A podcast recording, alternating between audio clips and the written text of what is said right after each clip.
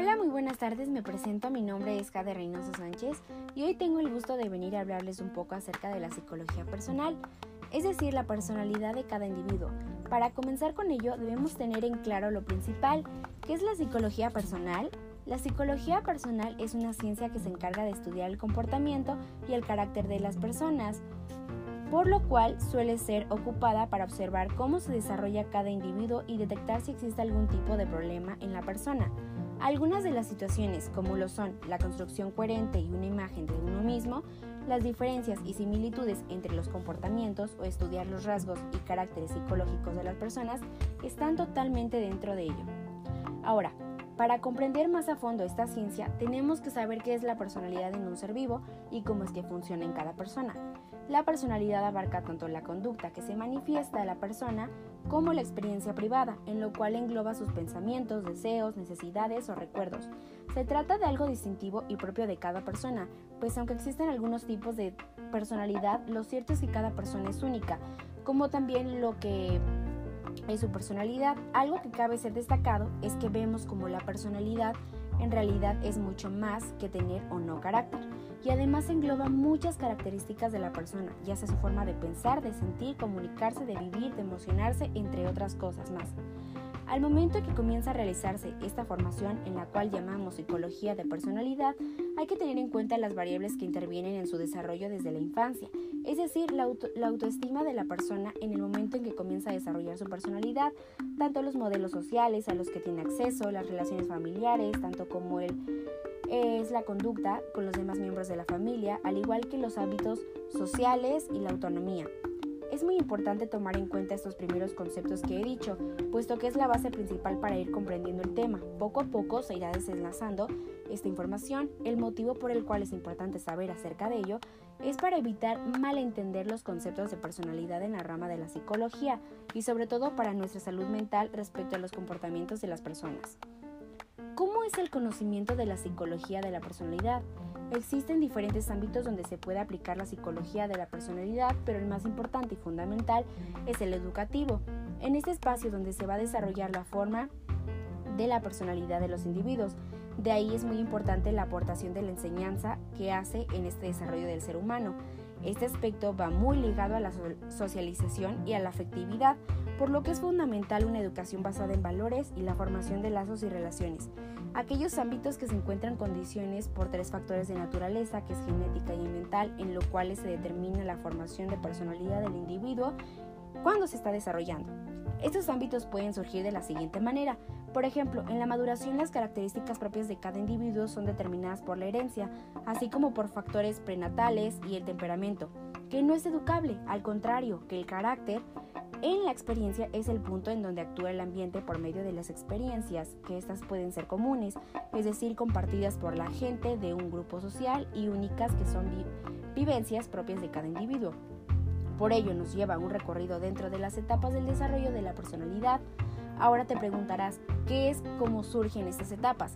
Cabe destacar que existen dos teorías de la personalidad más conocidas que enfatizan en las diferentes etapas que conforman su desarrollo. Por un lado, la teoría de Sigmund Freud y por otro lado, la teoría de Eric Erikson.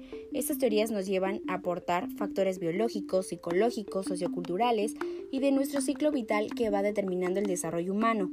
Estas son aproximaciones que nos intentan explicar cómo es que se da este y le da la importancia que tiene en la vida de cada persona, al igual que la manera de cómo la gente explica el desarrollo desde su punto de vista en un acercamiento de la naturaleza humana. En el estudio de la personalidad ha sido de gran ayuda ya que es de suma importancia las bases en la psicología para determinar los patrones normales o anormales en la conducta de un individuo. Estos ayudan a prevenir y a diagnosticar y tratar de manera adecuada conductas similares a las estudiadas. Dentro de ello debemos saber qué es el funcionamiento humano, que existen tres aspectos psicológicos. Los principales son los pensamientos, sentimientos y conductas. Estos tres aspectos están interrelacionados de modo en que los cambios en uno producen cambios en otro. Por ello es importante comenzar a tratar el tema a fondo para informarnos de la manera correcta y el poder tener de gran ayuda en alguna situación que nos afecte internamente. Cuando comenzamos a hablar del carácter, lo cual es muy diferente a la personalidad, hablamos de aquellas características en las que tiene un mayor peso la influencia del ambiente, es decir, el aprendizaje. Sin ello no sería imposible inferiorizar las normas sociales y nuestro ajuste voluntario. Es posible educarse siempre y cuando exista un trabajo personal respecto a la base biológica del carácter que nos dice que recientes estudios informan cuáles son los genes que influyen en nuestra personalidad. En conclusión, hacemos en ciertas características propias que con el paso del tiempo y con un conjunto de factores, como son el origen ambiental y la cultura y la familia, educación recibida, entre otras cosas, se van desarrollando y definiendo al igual que va cambiando con el paso de los años. Ahora, respecto a los rasgos de la personalidad que contienen las características de estabilidad y durabilidad, en esto se diferencian de un estado. Dentro del estudio de la personalidad, entre los años 30 y 70 se formularon las grandes teorías de la personalidad de tipo clínico. Por ejemplo, Carl, Jr., Carl Jung proponía que la personalidad estaba configurada por la persona o por parte de nuestra personalidad que sirve para adaptarse al medio y que se relaciona con los, con los demás, que puede observar la gran parte, que se incluyen aquellas partes del yo que no resultan admisibles para, que, para aquel que se propone como sujeto. Esto nos lleva a conocer que nuestro desarrollo hacia la identidad se va generando diferentes tipos de personalidad en función a las inquietudes que se dirigen hacia el interior o exterior. Según la teoría de la personalidad de Eric Erikson, el desarrollo de la personalidad se divide en ocho etapas distintas, que van desde el nacimiento de la personalidad hasta su muerte. Estas etapas consisten en la búsqueda y la adaptación de las personas en el ambiente, como es la confianza contra la desconfianza, que es de los 0 a 18 meses, que en el primer conflicto en el que se encuentran las personas al nacer es el que se encuentra entre la desconfianza y la desconfianza, y dura hasta aproximadamente los 18 meses. En la autonomía contra la, contra la vergüenza, es entre los 18 y 3 años que en esta etapa los niños empiezan a desarrollar sus capacidades de movimiento y exageración hecho que se requiere un aprendizaje y control por partes de los progenitores. En la iniciativa contra la culpa de los 3 a 5 años, en esta etapa los niños desarrollan sus capacidades de forma autónoma que anteriormente. La laboriosidad contra la inferioridad de 5 a 13 años, durante esta etapa los niños siguen madurando y aprendiendo de sus actos, por lo cual cosa necesitan actuar y experimentar. La búsqueda de la identidad contra la difusión de la identidad 3 a 21 años, el conflicto en el que se encuentran las personas en esta etapa del desarrollo de la personalidad es encontrar su identidad, es decir, cuando una persona se encuentra en esta etapa lucha por descubrir quién es, encontrarse a sí mismo y saber qué es lo que quiere. En la intimidad contra el aislamiento, 21 a 40 años, en esta etapa del desarrollo de la personalidad, suelen buscar relaciones personales y entablar vínculos emocionales de modo que les permita compartir experiencias, afectos, emociones e intimidad. Y por último, la, generatividad contra el estancamiento, que son los 40 a 60, 60 años. Durante ese periodo las personas se suelen encontrar en conflicto con el hecho de sentirse productivo en su día a día, sentirse estancado e inútil. Dentro de un objetivo general, lo que se lleva a cabo es muy importante en el estudio de la conducta normal de todos sus aspectos de dicha persona, ya sea como la descripción del individuo, abarcando las características físicas, observables como psicológicas. Todo esto a través de la conducta, al igual que ir identificando los principales subtemas básicos como lo era el carácter a diferencia de la personalidad, el temperamento o las emociones, dentro de los objetivos de la personalidad en la psicología, enfocándonos más en lo específico determinábamos las condiciones del desarrollo en cada individuo como lo eran ciertas características de la conducta.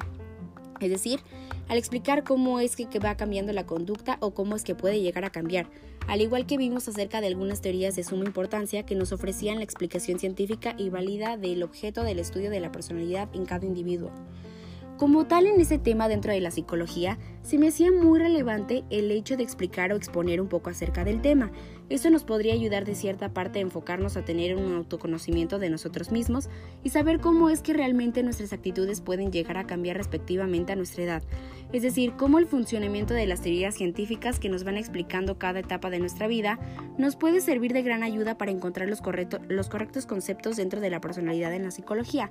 Quiero llevar esto a poder dar a conocer que gran parte de la personalidad está dentro de la salud mental. Por lo tanto, es muy importante prestar atención a nuestras actitudes, emociones, a nuestro carácter e inclusive a nuestros pensamientos del día a día, ya que con esto podemos prevenir muchos conflictos psicológicos consigo mismo y al momento de tener cierto control en ello, nos ayuda a tener una salud mental estable y un gran conocimiento en ello. Fue un placer para mí explicar un poco, un poco acerca del tema de la psicología personal y espero que tengas un gran día. Hasta pronto.